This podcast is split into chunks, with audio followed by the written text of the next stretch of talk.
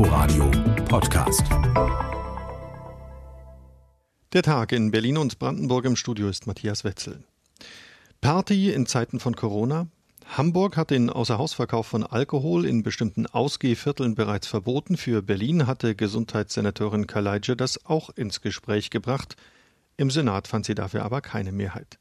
Allerdings soll es mehr Druck geben, die bestehenden Regeln auch wirklich einzuhalten, auch in der Gastronomie.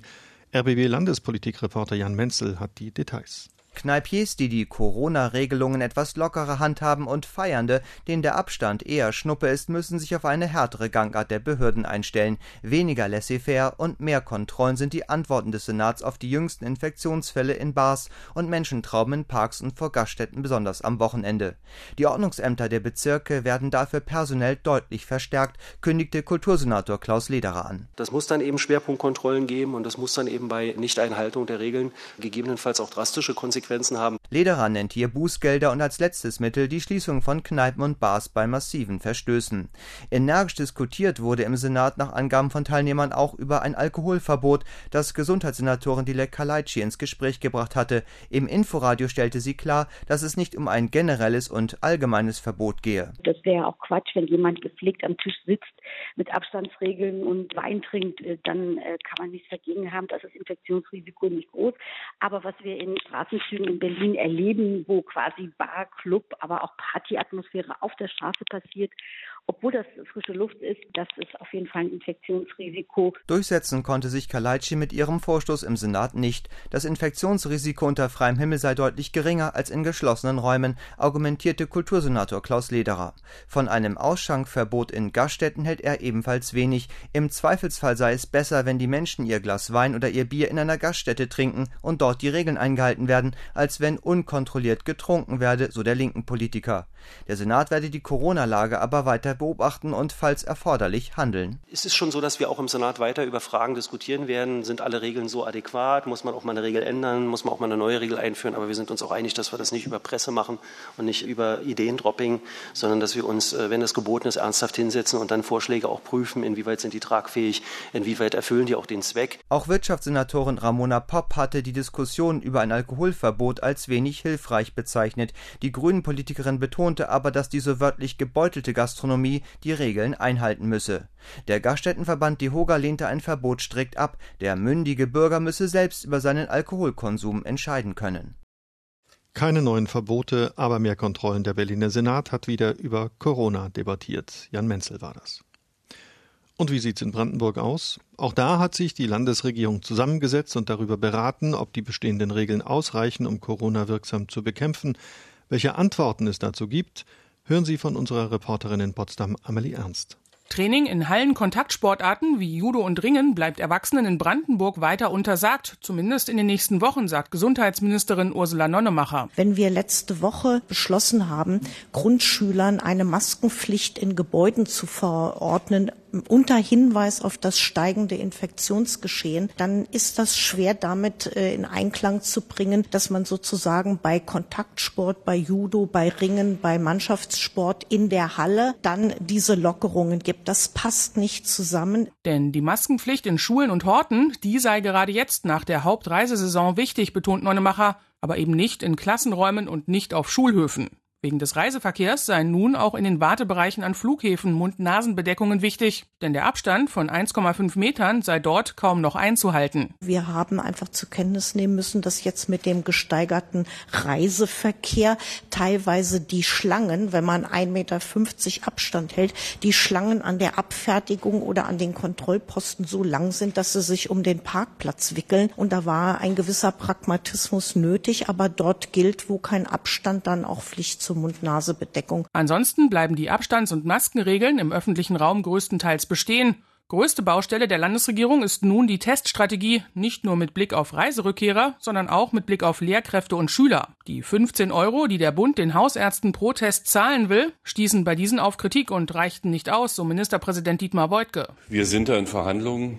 Ich muss ganz ehrlich sagen, mir wäre es lieber, dass mit der vollmundigen Ankündigung des Bundesgesundheitsministers auch eine ausreichende Finanzierung dieser Leistung durch die Hausärzte gesichert worden wäre. Das ist nicht der Fall. Und äh, jetzt, wir sind in Verhandlungen mit der Kassenärztlichen Vereinigung, um diese Tests sicherzustellen. Kritik an der geänderten Umgangsverordnung kommt von der AfD im Landtag. Ihr gesundheitspolitischer Sprecher Christoph Berndt hält die Maskenpflicht auf den Schulfluren und auch überall sonst weiter für überzogen. Wenn jetzt in der Brandenburger Politik, in der Brandenburger Landesregierung immer noch Maskenpflicht in den Schulen diskutiert oder sogar beschlossen wird, dann ist das kein rationales Regierungshandeln, sondern wirklich kopf- und verantwortungsloser Aktionismus. Anfang September will das Kabinett die Corona-Verordnung erneut den aktuellen Entwicklungen anpassen. Bis dahin dürften auch die ersten Corona-Testergebnisse von Schülern und Lehrern vorliegen.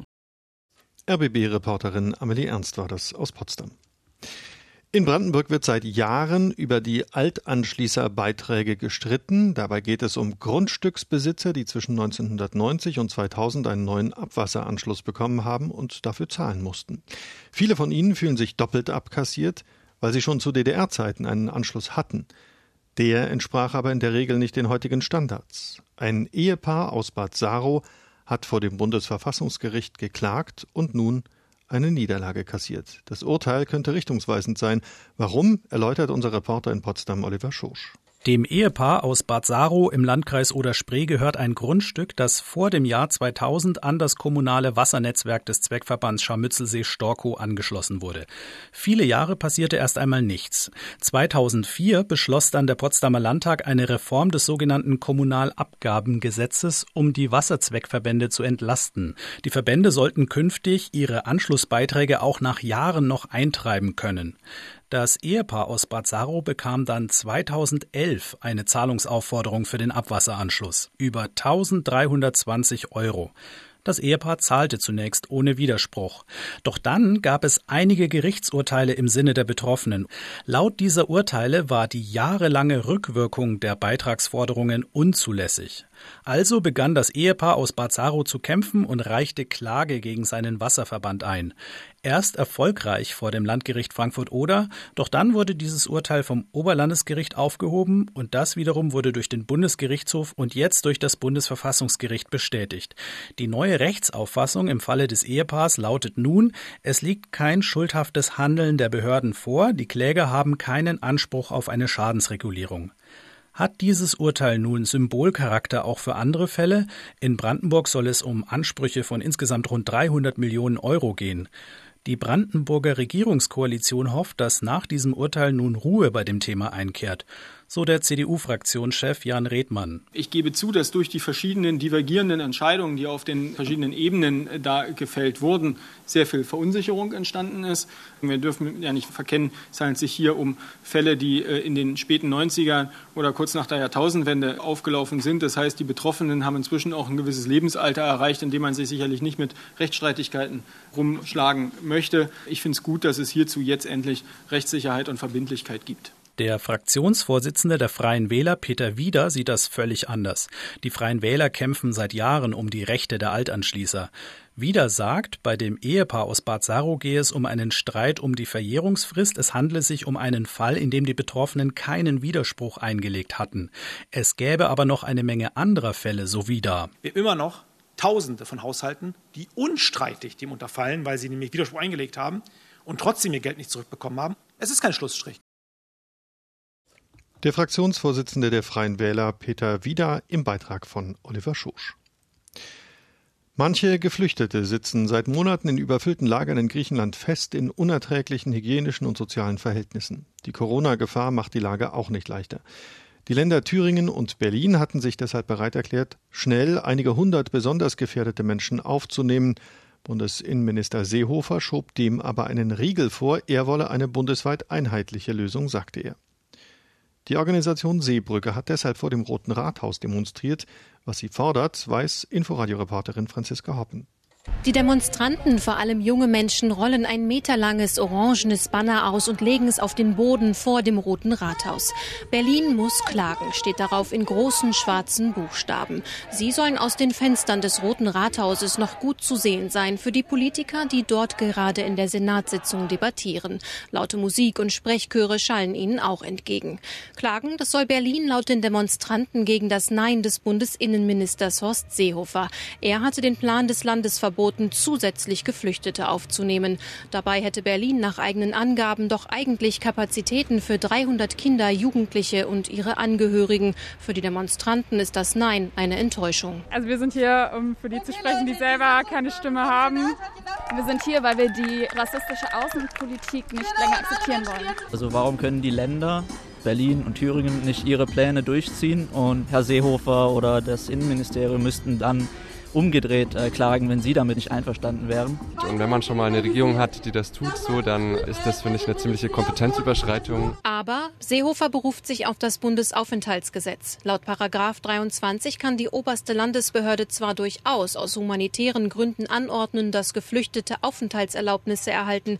Dafür benötigt sie aber das Einvernehmen des Bundesinnenministeriums. Und das sagt, Deutschland soll bundeseinheitlich vorgehen. Eine Entscheidung, die Berlin nicht nachvollziehen kann, sagt Martin Palgen, Pressesprecher der Senatsverwaltung für Inneres. Das Nein können wir in dieser Form nicht akzeptieren, weil wir immer gesagt haben, äh, Deutschland kann mehr, Deutschland muss auch mehr können. Jetzt erwägt Berlin Klage einzureichen, gemeinsam mit verschiedenen Ländern, denn zum Beispiel auch Thüringen hatte ein Aufnahmeprogramm entworfen. Auch dazu hatte Horst Seehofer sein Veto eingelegt. Juristisch ist die Frage, ist hier wirklich die Einheitlichkeit des Handelns sozusagen in der Bundesrepublik Deutschland verletzt oder eben nicht verletzt durch einzelne Aufnahmeprogramme? Das ist eine juristische Frage in der Tat. Doch ein entsprechender Prozess könnte Jahre dauern. Damit wäre den Geflüchteten zunächst auch nicht geholfen. Deshalb sei eine Bund-Länder-Konferenz in der Vorbereitung, sagt Palgen, um das weitere Vorgehen in der Flüchtlingsfrage zu klären.